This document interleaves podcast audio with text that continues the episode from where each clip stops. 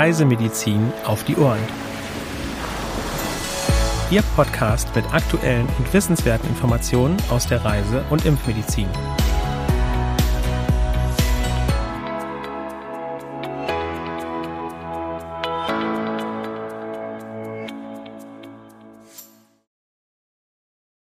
Herzlich willkommen am heutigen Mittwoch, dem 6. Juli 2022. Heute begrüßen Sie meine Kollegin Dr. Sandra Wittek und ich, Helena Schmidt, zu einer neuen Folge unseres Podcasts Reisemedizin auf die Ohren. Auch ich möchte Sie begrüßen und freue mich, dass Sie heute wieder mit dabei sind.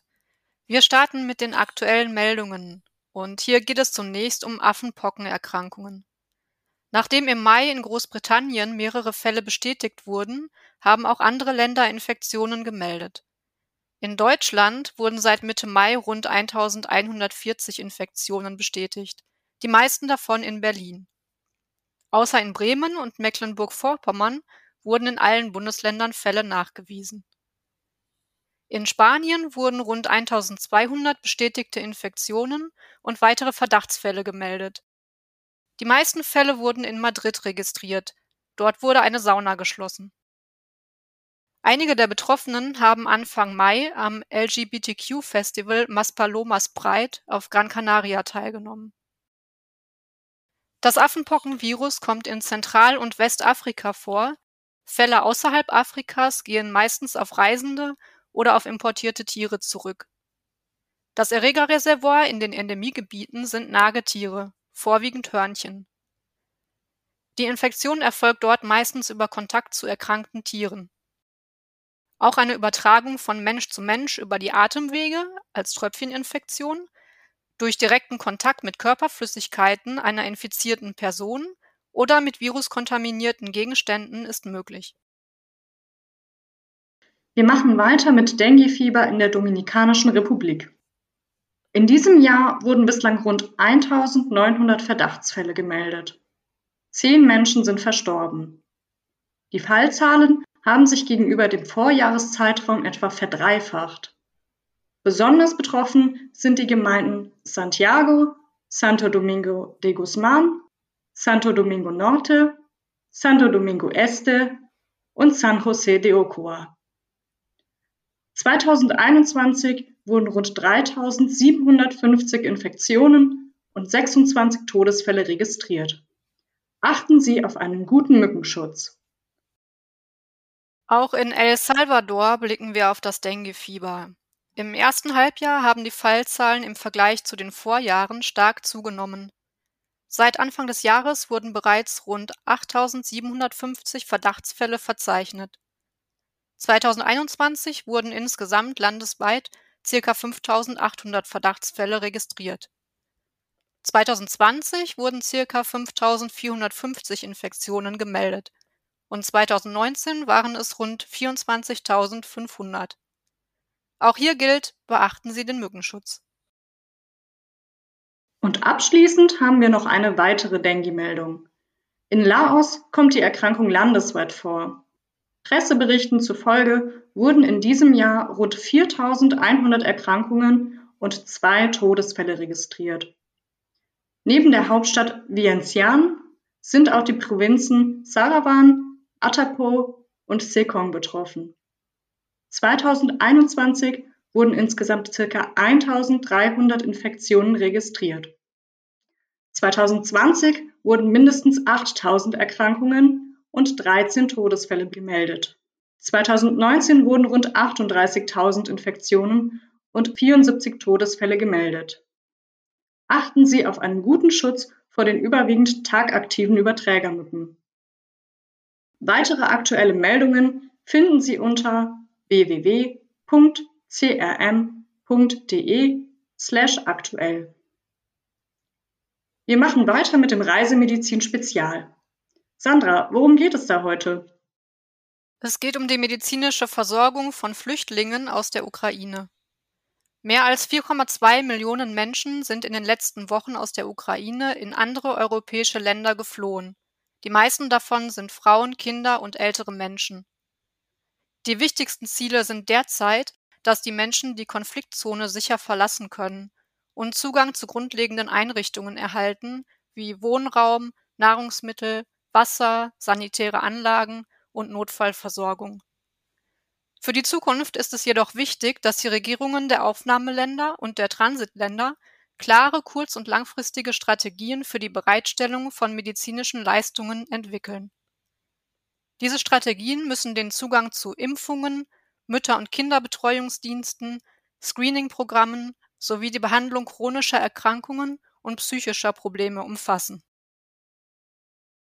Der Volltext zum Reisemedizin Spezial steht CRM-Kunden im geschlossenen Mitgliederbereich zur Verfügung. Sie gelangen dorthin, indem Sie die Seite travelnet.crm.de aufrufen und sich dort mit Ihren Zugangsdaten in den Mitgliedsbereich für Ärzte bzw. Apotheken einloggen.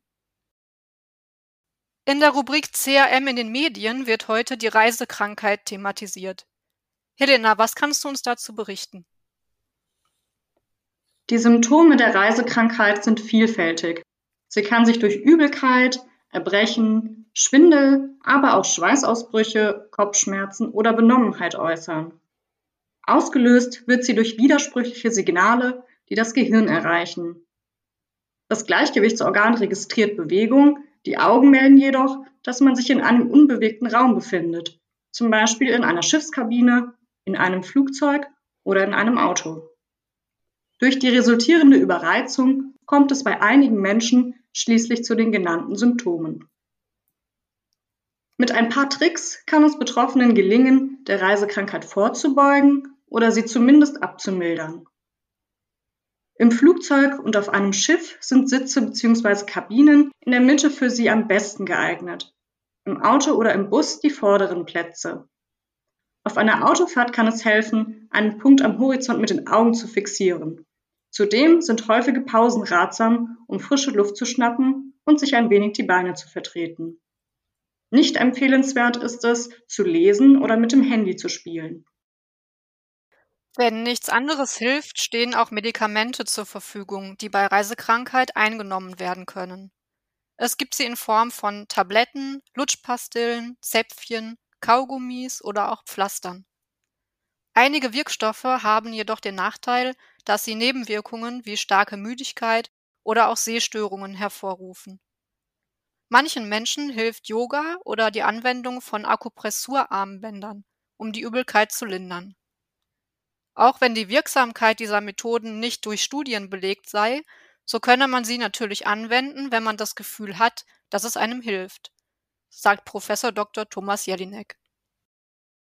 Es bringt übrigens nichts, vor Antritt der Reise auf das Essen zu verzichten. Statt fettiger Nahrung ist aber leichte Kost zu bevorzugen. Den kompletten Beitrag der Rheinischen Post Online haben wir Ihnen in den Shownotes verlinkt. Zum Abschluss der Folge beantwortet uns Helena nun noch die Frage, was bei Reisen in die Dominikanische Republik beachtet werden muss. Das beliebte karibische Reiseziel begeistert mit stets warmen Temperaturen zwischen 24 Grad und 27 Grad Celsius und leichtem Regen zwischen Mai und November. Neben der ausreichenden Flüssigkeitszufuhr ist auf einen adäquaten Sonnenschutz zu achten. Reisende sollten sich zusätzlich zum allgemein empfohlenen Impfschutz gegen Hepatitis A und, sobald ein Impfstoff vorhanden ist, gegen Dengue impfen lassen. Je nach Risiko zudem gegen Hepatitis B, Typhus, Cholera, Meningokokken ACWY und aufgrund der geringen bis fehlenden Verfügbarkeit von Impfstoffen und Immunglobulinen gegen Tollwut. Bei Einreise aus mehreren Bundesstaaten Brasiliens ist der Nachweis einer Gelbfieberimpfung mitzuführen, auch wenn diese Regionen lediglich im Transit besucht wurden. In der Dominikanischen Republik herrscht ein ganzjähriges, jedoch sehr geringes Malaria-Risiko. Mückenstiche sollten, auch hinsichtlich Dengue und Chikungunya, vermieden werden und gegebenenfalls eine Malaria-Notfall-Selbsttherapie mitgeführt werden. Beim Verzehr von größeren Raubfischen ist auf die örtlichen Warnhinweise bezüglich einer ciguatera Fischvergiftung zu achten. Ja, damit sind wir für heute am Ende angelangt und möchten uns von Ihnen verabschieden. Gerne können Sie auch unseren Newsletter CRM Spot als E-Mail-Infoservice beziehen. Zur Anmeldung gelangen Sie unter www.crm.de/newsletter. Für Anregungen und/oder Fragen senden Sie uns gerne eine E-Mail an info@crm.de. Hiermit möchte auch ich mich verabschieden und Ihnen noch eine schöne Woche wünschen. Wir danken Ihnen fürs Zuhören und freuen uns, wenn Sie auch bei der nächsten Folge unseres Podcasts wieder dabei sind.